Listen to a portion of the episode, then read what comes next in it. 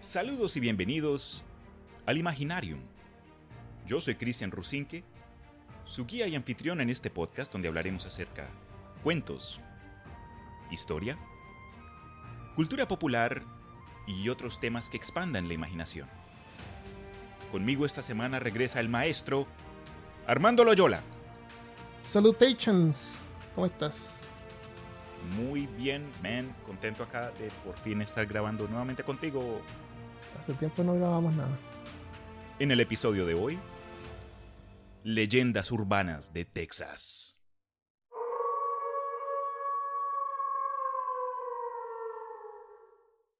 Texas, el segundo estado más grande de los Estados Unidos de América. Es el más, es, es el más grande, discúlpame. Sin, sin contar Alaska. Pero es el más grande. Pero Alaska cuenta. No, no, pero sin contar Alaska. Se encuentra al punto sur del país y actualmente es uno de los cuatro estados que conectan con México.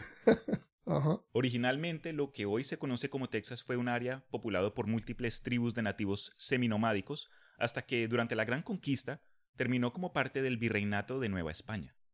Tras la Guerra de Independencia Mexicana en 1821, Texas pasó a ser territorio de México, pero en 1836 el territorio tejano se independizó de México a consecuencia de una revolución iniciada por inmigrantes estadounidenses, proclamando el territorio como la República de Texas.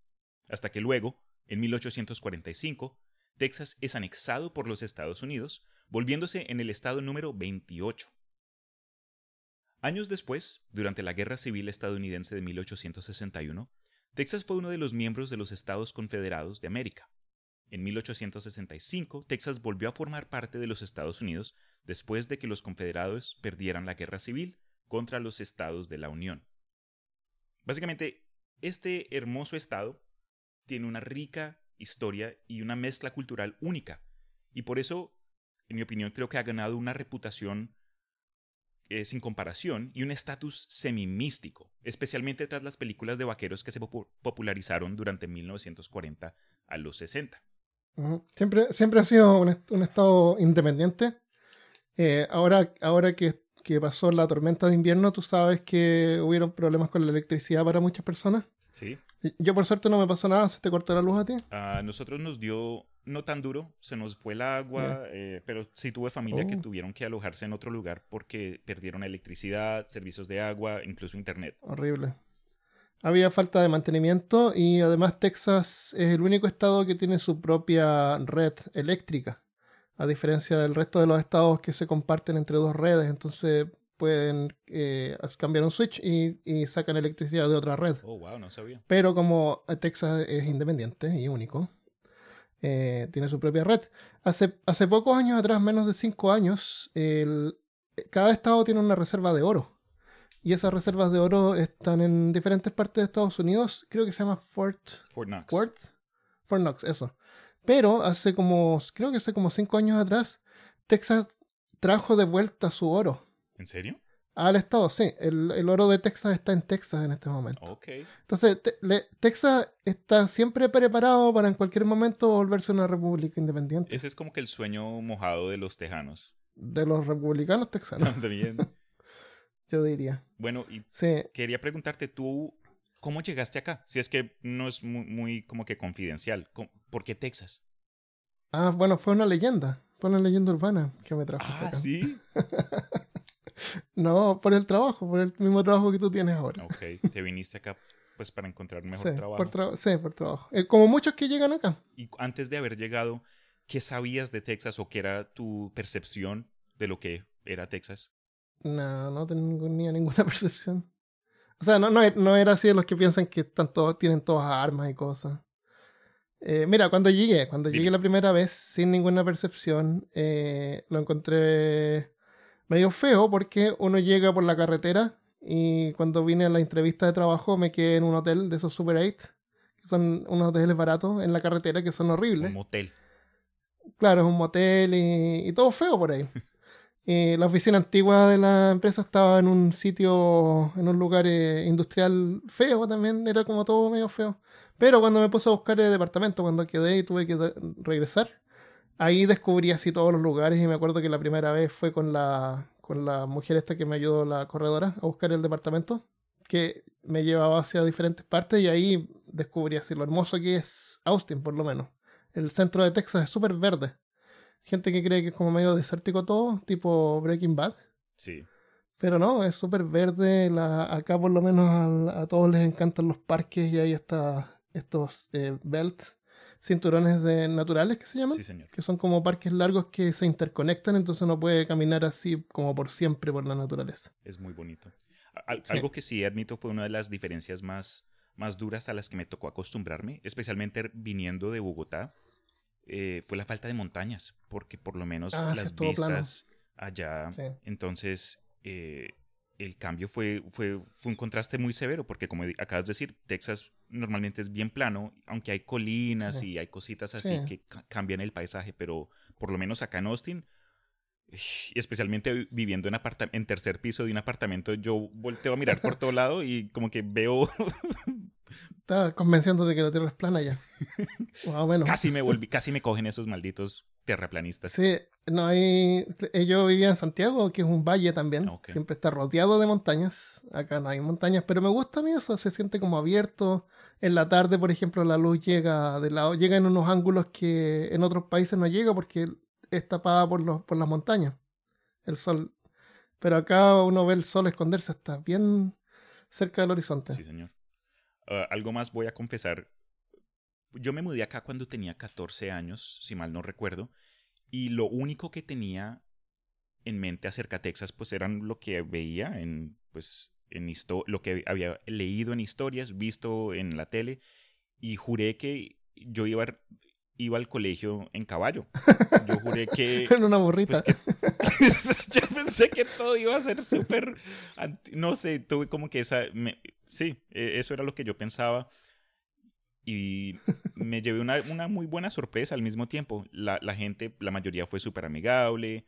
Eh, algo que sí me gusta acá, por lo menos se, se conoce algo como eh, hospitalidad del sur, hospitalidad sureña y en muchas ocasiones he tenido muy buenos encuentros con gente local. Sí, la gente amable.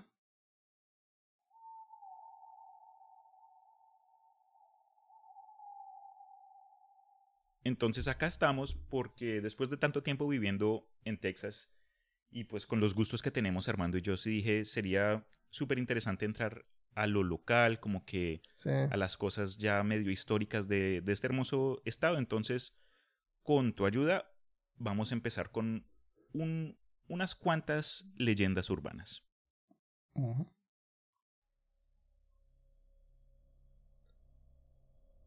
Cada Halloween, los ciudadanos de Texas se preparan comprando dulces, colocando calabazas y para los amantes de las fiestas, agregando todo tipo de decoraciones. Pero después de que cierto encuentro pasara de boca en boca, muchos miembros de las comunidades acá en Texas quedaron alerta de que algún niño pasajero pidiendo dulces terminara siendo uno de los famosos niños de ojos negros. Oh. Hay docenas de historias acerca de estos niños, cada una de ellas instancias separadas y no solo ocurren en Halloween, sino que todas siguen un patrón similar.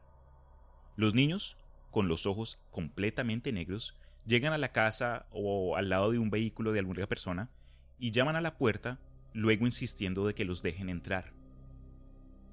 Cualquiera que los encuentre casi de inmediato comienzan a sentir una abrumadora sensación de pavor, y además de los ojos oscurecidos, estos niños generalmente entre la edad de 6 a 16 años parecen normales, excepto que su ropa puede estar algo desactualizada, dependiendo de los los encuentros que estés buscando. Y en casos extremadamente inusuales, las personas han informado que estos niños tienen pies de forma de garra. Sin embargo, en general se ven como niños seminormales. Eh, en cierto modo, eso es lo que más asusta de ellos. ¿Habías tú uh. escuchado acerca de los niños de ojos negros? Los, no, los niños del maíz no tenían ojos negros. Oh, los niños del maíz, I love that movie. No, pero. Parece. La verdad, nunca vi esa película ni el libro. La vi un pedazo, parece. Te recomiendo verte Los niños del maíz, pero con en, en, español. Con el, con el doblaje súper malo, es como que súper cómico. Ah. Te vamos a matar. Swing, swing, swing. si bien puede que no sea el avistamiento más temprano de todos los tiempos, El primer avistamiento reportado fue en 1996 por un periodista de Abilene, Texas llamado Brian Bethel. En el informe de Bethel describe una tarde en su vehículo donde él estaba eh, estacionado momentáneamente cerca de un, de un cine. Estaba tan concentrado en lo que estaba haciendo que no se dio cuenta que un par de niños se acercaban a su coche. Hasta que eh, el más grande de estos niños tocó la ventana y le, pues lo, lo sorprendió. Betel bajó la ventana y notó de inmediato un miedo súper raro, algo inusual, y no entendía el por qué.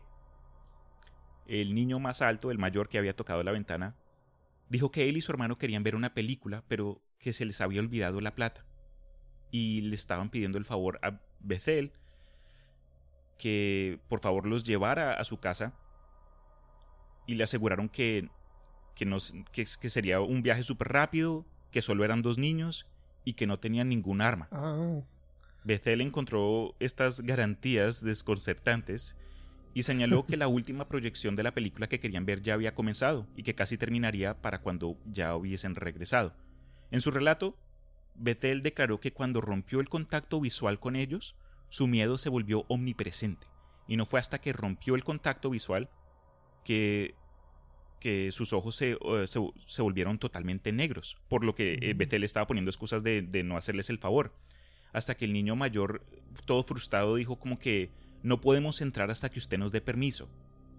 Como si fueran vampiros. Algo así, ¿no? Como que necesitan ese, eh, esa, esa, clase de comando.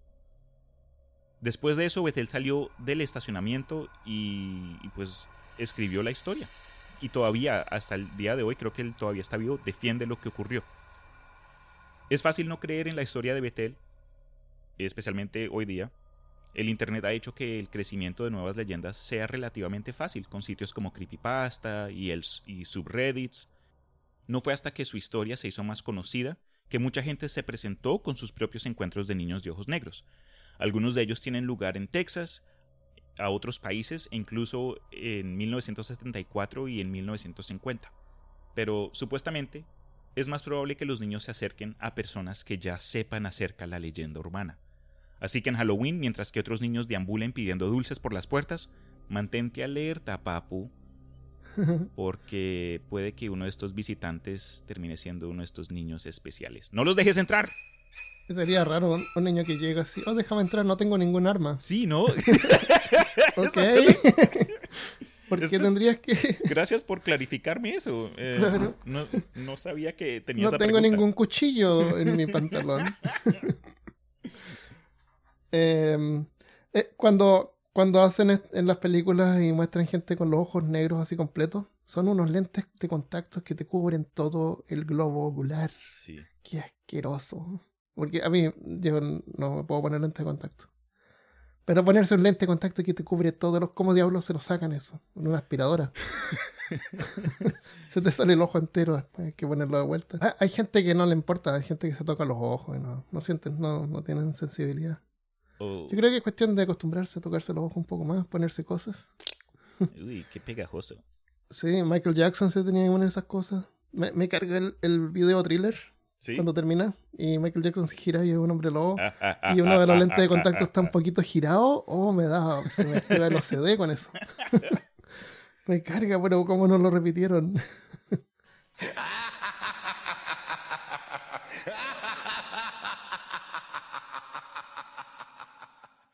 Eh, yo te tengo una leyenda, que es una leyenda, quiero urbana por allá, por 1800. Ayer. claro. Eh, es una leyenda de la historia de, de Texas también que nos, nos cuenta un poco de, de, las cosas que pasaron antes de que el, eh, hubiera sido anexado a Estados Unidos. Entonces, esto es un libro de 1924 que tiene un lenguaje de esa época. ¿Ya? Hay un lenguaje coloquial y hay un lenguaje también de algunos términos que algunos los cambié para clarificarlos, hacerlo más fluido y otros los dejé tal cual que los podemos discutir al final. ¿Ya? Me parece.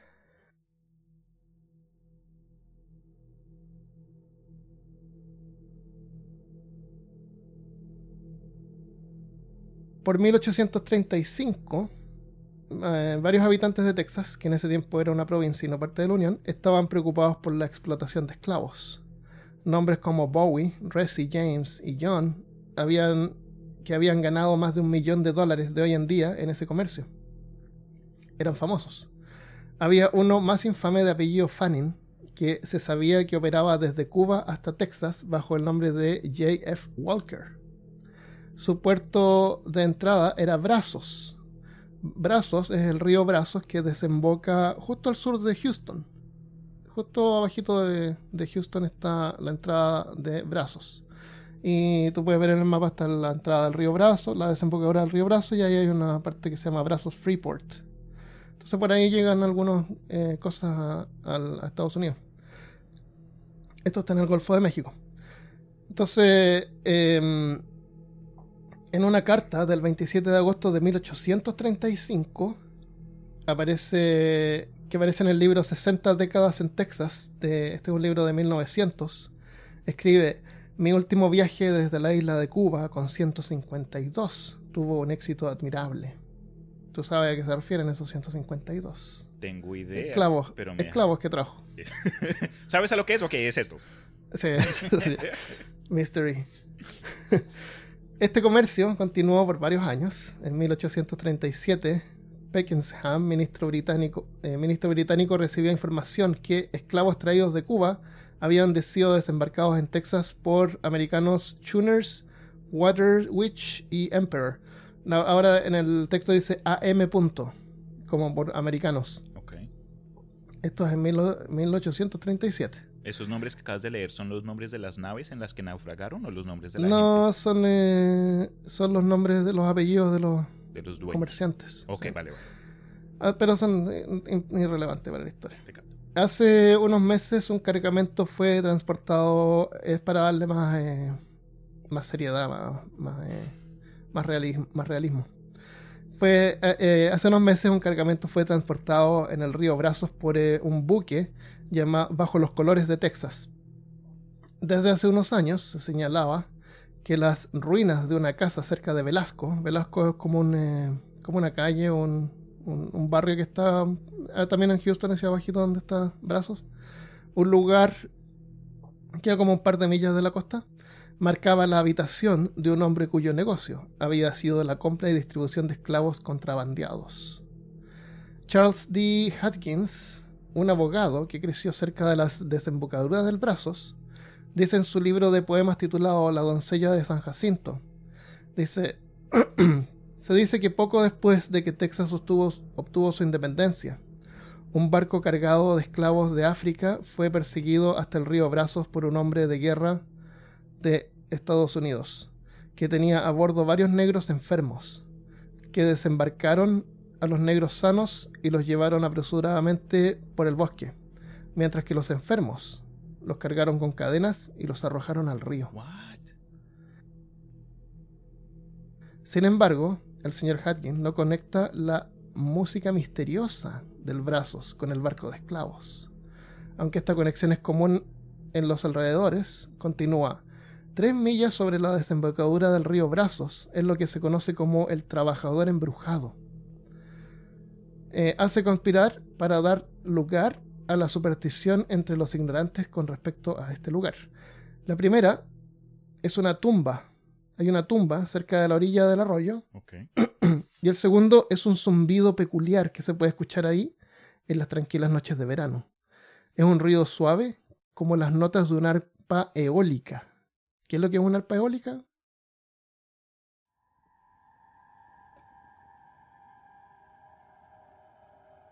Yo lo compartí en el grupo de en Facebook. Yo te lo voy a mandar. Eh, es un arpa, es como una instalación gigante con unos cables. Entonces el viento al pasar hace un zumbido así como bien eh, paranormal.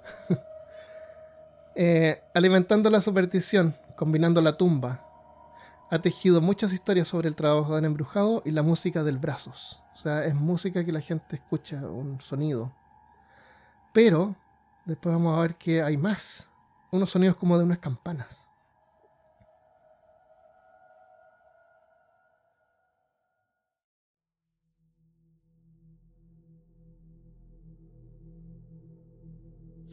Alrededor de 1836 eh, a 1838, Texas aprobó una ley que prohibía traer esclavos de África. botes se les llamaba a los traficantes de esclavos, no barcos, botes. Solían venir de África, traían los esclavos de África a Cuba y ahí esperaban hasta que pensaran que podían cruzar el Golfo desde Cuba y entraban por Texas, por el brazos. Así es como traían los esclavos contrabandeados.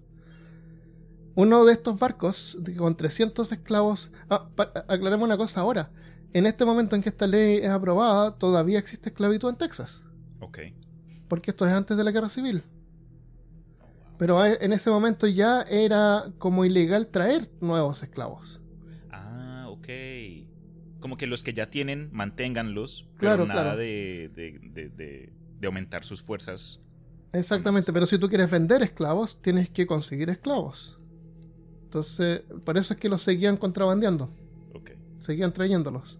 Yo sé que también habían, pues, eh, prácticas para, pues, para hacer más esclavos, es decir, como que forzar a que la gente tuviera niños bajo esas condiciones, pero eh, después hay que esperar a que crezcan y lo demás. Qué horrible. Mm. Ya. Uno de estos barcos con 300 esclavos eh, encadenados en la bodega. Los trajeron como cargamento hasta brazos. Pero antes de que pudieran llegar a la seguridad del interior del río, fue perseguido por un barco del gobierno, que al lograr alcanzar el bote de esclavos cerca de Seaview eh, Seaview Bend, la, tripulación optó por hundir el barco y con él los 300 negros en la bodega. Y clarifico cuando lo que habías dicho antes, el hombre de guerra es eso mismo, es uno de esos buques de, guerra, se llaman así, hombres de guerra. Sí, y la, y la palabra negros es en inglés, e, es, en inglés negros. Creo que se escribe negro es. Sí. Que, que, es una forma en que le llamaban a la gente negra en, ese tiempo. Cuando era niño, continúa, continúa Hodgkin en su libro, podíamos oír todas las noches al atardecer el tañido de una gran campana. Era muy clara. Los negros le llamaban la campana de la muerte. Mama Kitty se había quedado con mi abuela después de la guerra civil, y cuando yo era niño tenía unos 80 o 90 años y siempre me sentaba en el rincón de las chimeneas. Todos los días, cuando sonaba la campana al atardecer, Corría hacia Mami Kitty y ponía mi cabeza en su regazo. Ella me pasaba las manos por la cabeza y canturreaba hasta que la campana se detenía. Los otros negros susurraban la campana de la muerte y se quedaban quietos mientras sonaba. Pensaban que la campana estaba sonando para los 300 negros que el del barco hundido. Y luego, cada vez que pasábamos por Seaview Bend, podíamos escuchar una música tenue, como la de una guitarra tocada a la distancia. Desde entonces ha habido tanto tráfico en el río que la música se ha ido y no he visto a nadie que la haya escuchado en los últimos años. Ahora sé que la campana de la muerte debe haber sido la campana del atardecer de una gran plantación de azúcar, 10 o 12 millas río arriba. El agua llevó el sonido hacia abajo, pero todavía escucho la campana de la muerte sonar en mis oídos y siento la mano de Mama Kitty pasar sobre mi cabeza.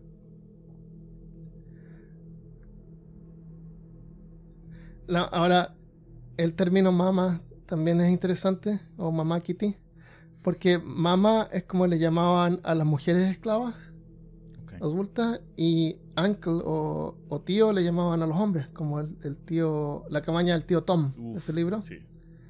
Tío le llamaban a los hombres y mamá a, a las mujeres, términos de la época. Eso es. Y eh, por otras partes encontré que hay personas que escuchan la música del río Brazo es como una leyenda medio urbana. También, que se refiere a eso. Pero debe ser porque es un lugar abierto, pasa el viento y se filtra por algunas cosas que hace un sonido medio tétrico. Ahora, es verdad que ocurrieron, estos son hechos reales, que, que sí hundieron un barco y sí murieron un montón de gente en esas condiciones. Horrible. Qué asco, man. Que algo que yo, el ser humano es tan egoísta que creo que somos la única especie que se ve a otro miembro de, su especie y dice, mm, eres mío ahora. Es que no lo ven, no lo veían como miembro de su especie, ese es el problema. Claro. Siempre hay como que excusas. Ah, es que son de otra religión. Pero ah, realmente, es que no son humanos. Ah, es que realmente no lo ven. Pero a pesar de que no los veían como seres humanos, eh, es lo mismo que pasó con los animales ahora que hay personas que no les gusta que los animales sean maltratados y hay un montón de leyes para protegerlos, pero igual los ven como animales, como, Sí. como que si nosotros no fuéramos animales. Claro, ¿no? Pero me refiero a que antiguamente la visión de un animal era como una especie de máquina. No se creía que sentían dolor, que podían sufrir. Claro. Realmente no pensaban en eso, o, que, o decidían convencerse. Pero eh, no es algo nuevo, o sea, eh, aunque la gente de diferentes colores ahora somos todos Homo sapiens, somos de la misma raza, antiguamente habían otras razas, como Neandertal. Habían otros seres y a lo mejor lamentablemente sí eran menos inteligentes que, que nosotros y los extinguimos. Curiosamente, yo hablando acá pues de otros o, o hominids, ¿cómo se dice? Hominids en español. Homini- homínidos, Hominidos. eh, porque humanoides. eh, fue creencia popular que el Homo sapiens arrasó con los neandertales, que los matamos. Pero Mm. se piensa, después de ciertos descubrimientos de los últimos años, que, eh, que es posible que en ciertas comunidades los neandertales fueron incluidos Ah, a la sí. populación. Tenemos, tenemos que- ADN, ADN de ellos, sí. Algunas personas tienen. Exacto, exacto.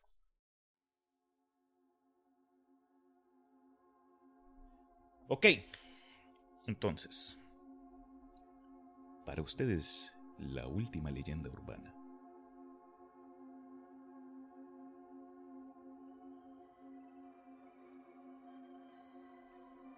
Dicen ciertos rumores que una entidad paranormal conocida como la Donkey Lady o la Mujer Burra aparece en un puente que sobrepasa el arroyo llamado Woman Hollering Creek en Seguin, Texas, una ciudad ¿Dónde situada entre San Antonio y Houston. Entre San Antonio y Houston. Ah, se habría que bajar así como hacia la izquierda. La leyenda urbana explica cómo alrededor de 1950, una joven había estado en un incendio supuestamente iniciado por su esposo, aunque en otras versiones de la historia el incendio posiblemente fue iniciado por miembros de la comunidad. Lamentablemente, la pobre terminó perdiendo su hogar, sus hijos y un burro en el incendio. De alguna forma, la mujer quedó terriblemente desfigurada y su piel se cayó y sus dedos se fusionaron convirtiéndose en algo como pezuñas y su cabeza Oh. se transformó similar a la de su burro. Desde entonces algunas personas han confesado haberla visto a lo largo del arroyo de Woman Hollering Creek, enojada y buscando venganza. La historia más popular que rodea a la mujer burra es la de un padre y sus dos hijos que acamparon cerca de un puente en esta área entre San Antonio y Houston.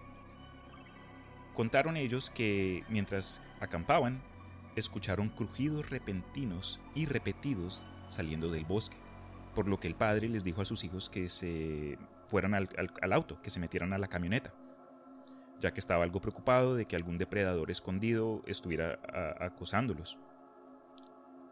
Después de que todos regresaron al auto y comenzaron a manejar fuera del área, estaban retrocediéndose. De repente una criatura deforme y terriblemente fea atravesó el aire hasta aterrizar en el parabrisas destrozándolo y aterrorizando Wow. a los pasajeros. El hombre aceleró a todo, a todo motor y salió ahí ¡pum! hasta llegar a la carretera y después fue a la estación de policía donde dejó su reporte y describió a, a lo que conocemos como la mujer burro, porque era una mujer con cabeza de burro. Se dice que si sabes dónde está el puente y esperas hasta que se oscurezca, puedes invocar a la mujer burro con solo decir su nombre. Pero, Oh. pero no sé cuál es su nombre. Ah, ¿Solo mujer burro? ¿No tiene... ¿Es primer nombre mujer, apellido burro? te- tienes que probar todos los nombres. Este fue el que más me dio risa, man. Apenas... Emily, María, Elizabeth, Gwendoline. Michelle, Samantha. Oh, ¿cuándo- cuánta- ¿Cuántas veces? O sea, imagínate que esta leyenda se origina porque ocurre un, un, un fuego y esta mujer se quema y queda deforme y es catalogada como un monstruo. Entonces, alguien que la ve de repente y no sabe, sin educación en ese tiempo, antiguamente, antiguamente en 1950, encuentra que es un monstruo, es un críptido, no es Sí. una persona, es un críptido. Y, Puede ser. y no considera que es una persona.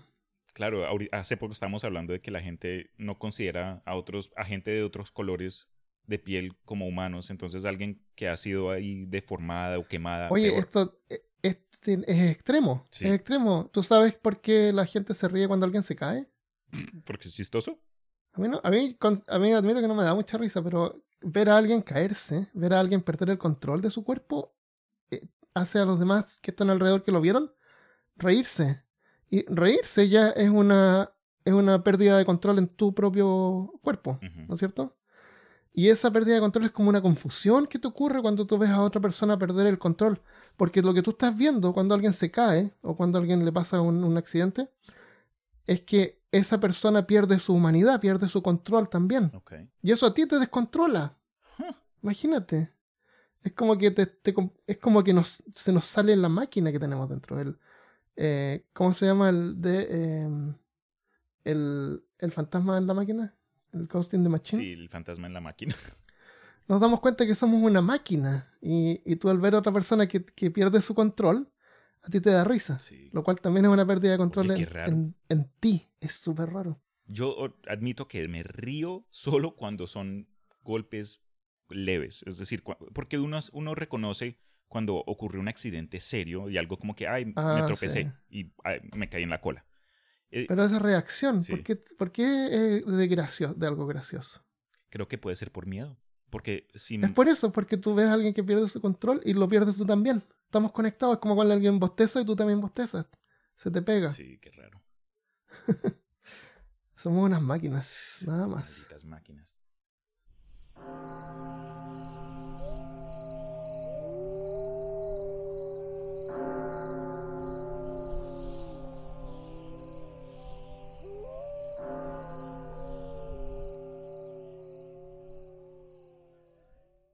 Estaba buena la historia. De la pobre Donkey Lady. Me gustaron esta, este tema. eh, y podría hacerlo más adelante, otras leyendas. Sería chévere, ¿sabes? Como que conciso. Hay varias, sí, hay varias leyendas de minas abandonadas y minas donde encontraron oro y la mina de plata, qué sé yo. Minas encantadas, porque eso era lo que antiguamente estamos hablando de 1800 de nuevo. Ujú. Eh, antiguamente la gente, las cosas que la gente hacía. Iba- trataban de ir a buscar oro y, y- y decían estas que le llaman acá eh, tall, tales, tall tales, que sería así como historias largas o historias alargadas. Historias altas. Todo. Yo creo que es como que tú vas al bosque y me cuentas algo que te pasó, pero lo estiras un poco. Mm, Puede ser así Puede como ser. tall, va a ser más alto de lo normal. sí, como, exagerado. claro, exagerado lo ves y, y lo exageras a un punto que ya es... millones. Claro, millones de... Vi un oso y el oso medía tres metros. Sí. y me persiguió, y a lo mejor no te persiguió y no era un oso, Sí, era un vagabundo. o era un oso, pero un oso chico, Sí. no sé. Eh, y eso es típico de gente que vive así como que en el campo, que va a cacería y pasa tiempo en la naturaleza. Eh, yo tenía, cuando era chico, tenía una nana que se llama la, una señora que ayuda en la casa, que era del campo y me contaba historias y me encantaban las historias de campo que contaba. Y, y había un montón que el diablo se le había parecido a su marido y su marido llegaba borracho en la noche. Y una vez le contó que venía, que escuchó que venía corriendo gritando y decía que un perro negro venía corriendo detrás de él. Y mientras él corría, el perro negro sacaba la lengua y se largaba y lo trataba de agarrar con la lengua. sí, así. No es no, perro. Vente. Sacaba la lengua y lo trataba de agarrar con la lengua como si fuera un tentáculo, así, imagínate. Esa historia me gusta. Sí, sí. es- esos cuentos locales. Y, Ujú. y yo- y pues al- algo que sí hay que tener en cuenta es que mientras el mundo se moderniza, vale la pena no perder estas Sí. cosas, ¿sabes? Porque Sí. son no, no es de creer o no creer, pero solo aceptar que son parte de la historia Claro. y tomarlas ¿Te cuento otra más? ¿Una más? Cuéntame. Era en el pueblo donde yo vivía, una vez apareció un burrito, un burro, en la plaza. ¿No era un Donkey Lady? ¿La mujer burra? No, no era mujer, era un burro normal. Y, y todos los niños fueron a jugar con el burro. Y se subían al burro.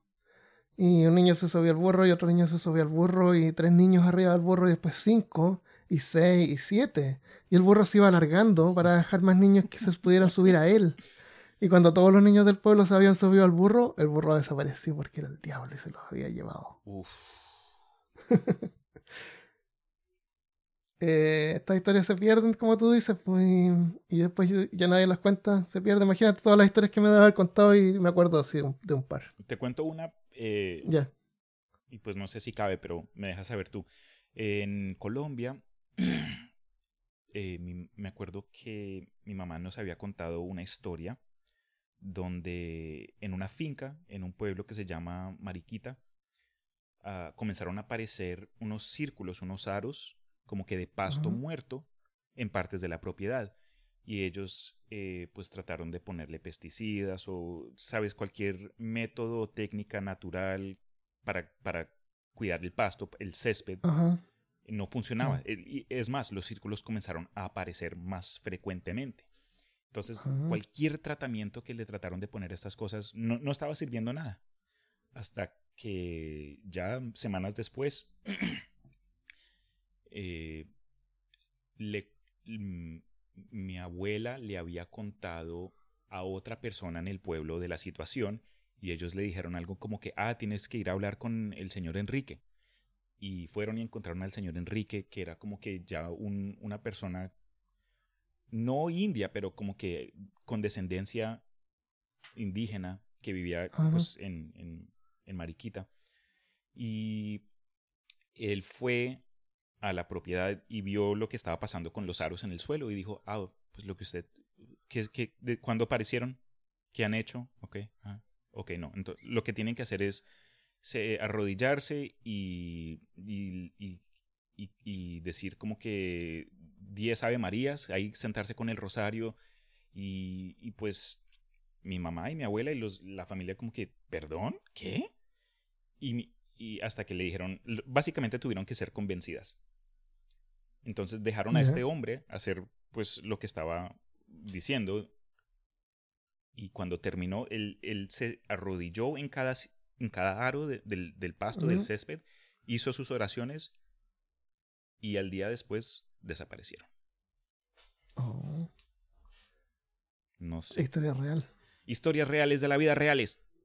Hay, hay unos anillos que aparecen así con, un- con unos hongos alrededor, que les llaman fairy rings, Sí. como anillos de, de hadas, que no se sabe bien cómo, cómo se crean, pero son, son hongos y, y el, y, el, an- y el anillo se forma por la, por la forma en que se esparcen las esporas, o hasta donde llega así la... la donde se esparce, Sí, sí, se esparce en forma redonda porque se esparce radio. en todas direcciones. Y por eso es que es circular. Algo así debe haber pasado bajo la tierra que, que se esparció algo y consumió el pasto o las raíces. Puede Puede, haber sido un hongo, seguramente un hongo. Y, y- y seguramente el ciclo de vida es medio corto. Y por eso desaparecieron después de unos días. Iban a desaparecer igual, Cristian. Iban a desaparecer. Ah, sí te comento que, pues, investigando este tema, sí vi varias historias como que ya conocidas y, y aunque yo sé que, pues, son buenas y, Ah, y- pueden tener como que sus cambios únicos, yo dije, nah, no, mejor Claro. enfocar en algo como que totalmente distinto. Eso, algo que nunca nadie había escuchado. Claro, porque la, Por eso la es que Llorona, todo fue inventado por nosotros. El, el- chupacabra, todos sabemos. La, la- Sí. la mujer del vestido blanco, todos sabemos. Ah, sí, sí. Está la llorona. Están todo- todas las historias de México están acá Sí. y, se repiten. Uh, uh, uh, una, la última, la última que sí te comento. Y es es súper chévere. Puede que sea, no sea cierto, pero, mm, Puede que no. pero, pero así son las leyendas urbanas, ¿no? Entonces. ¿sabes tú por qué la comida que, que aquí en Texas conocemos como un burrito se llama burrito? Parece que yo te conté porque. Ah, me- Pero cuéntalo, porque ok, a ok, lo ok. mejor alguien que no lo escuchó. Entonces, por lo que recuerdo, no sé si me lo contaste tú o alguna otra persona, pero supuestamente en la antigüedad acá en Texas, de pronto, en- durante el tiempo después de que Texas se independizó de México y se, y se volvió república, se dice que un vendedor se preparaba todos los días, se despertaba como a las 3 de la mañana, preparaba comida tradicional mexicana y se montaba en su burrito y montaba todo el día hasta llegar Al borde en el río. con Texas. y al cruzar y comenzaba a vender la comida que se había, que se había traído. Fue tan popular que la gente, pues sin hablar español, no sabía muy bien pues qué estaba diciendo, qué era lo que estaba vendiendo, pero la, la comida era rica. Y te dice la leyenda urbana que por eso es que los burritos se llaman burrito, porque la gente no sabía qué era lo que estaba trayendo el hombre, esta tortilla de, de harina con, deliciosas, con deli- cosas deliciosas por dentro, y solo le, le comenzaron a, a llamar, ah, el señor con el burro, el burrito, eh, tráigame un burrito. Claro. Voy a comer un burrito. ¿Qué vas a comer hoy día? Sí, un- Ah, voy, a esperar, voy a esperar por el burrito. eso. Voy a esperar el burrito. Sí, no todas las leyendas urbanas son, eh, son de miedo, ¿ok? Hay cosas que son... Y, y siempre hay alguien que lleva comida. ¿Te acuerdas cuando trabajábamos y estaba la señora que iba unos días con unos sándwiches? Oh, ¿No? qué rico. Y todos esperaban a la señora y de repente la señora no iba y todos se preocupaban. Sí, no, a la gente se le arruinaba el día. Y, y- no, y, y era, gracioso porque de repente el marido la, o la hija aparece y, y todos se sabían la vida de la señora cuando se había enfermado. ah, se enfermó la señora, por eso no viene. Todo lo que le pasaba a la señora era- conocido. Sí, Porque es comida, es como lo más importante. la comida une a la gente, es... Y hacía uno, unos burritos.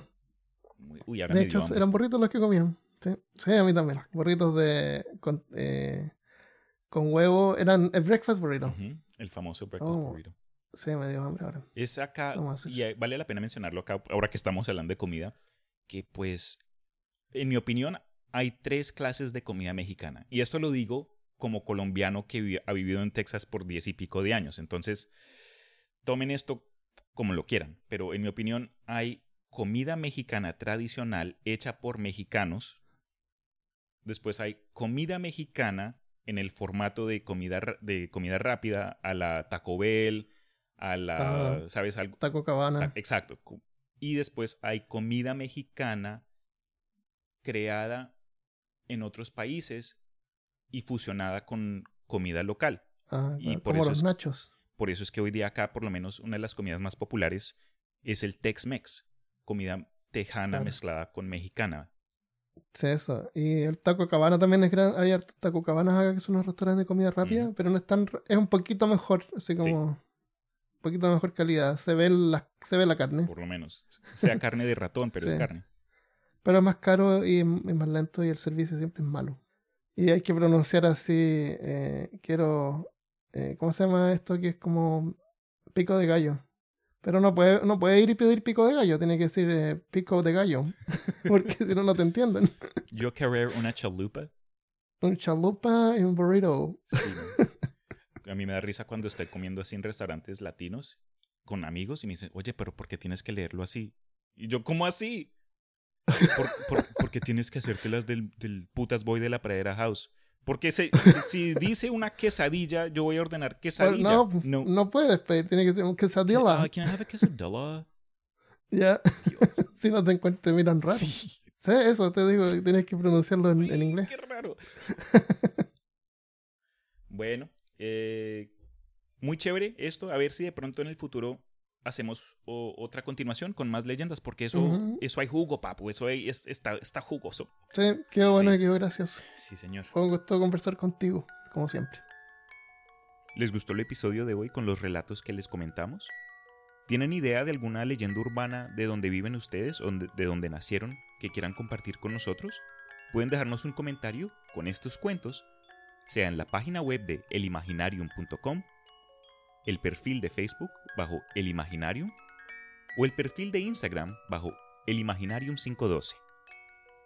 Por ahora entonces nos, nos despedimos. Muchas gracias a todos ustedes que nos han apoyado. A Armando lo pueden encontrar en Peor Caso. Aloyola 37 en Instagram y Twitter y Facebook. En peor caso. Cuídense. Adiós. Hasta luego.